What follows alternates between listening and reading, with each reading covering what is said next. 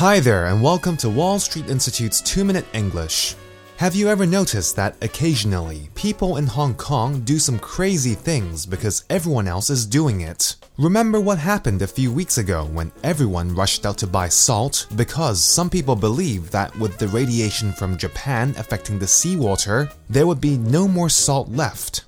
Irrational fear is being scared of something without really knowing why you are scared of that thing or whether or not that thing is true.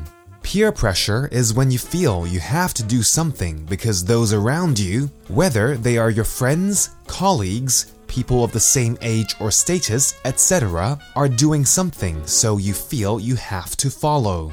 When was the last time you acted out or did something because of irrational fear or peer pressure?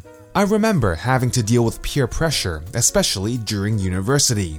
A lot of my classmates loved to party and drink themselves silly. However, I didn't drink at all, but I did feel the pressure to join in and feel accepted. Fortunately, I was able to say no, even when persuaded to do so otherwise. However, it's not always easy to say no. A more obvious example might be staying late in the office because everyone else, including the boss, was still there. Even when you have finished everything, you might still feel peer pressure or some kind of irrational fear to stay behind and not leave the office, in case your boss or colleagues would think poorly of you.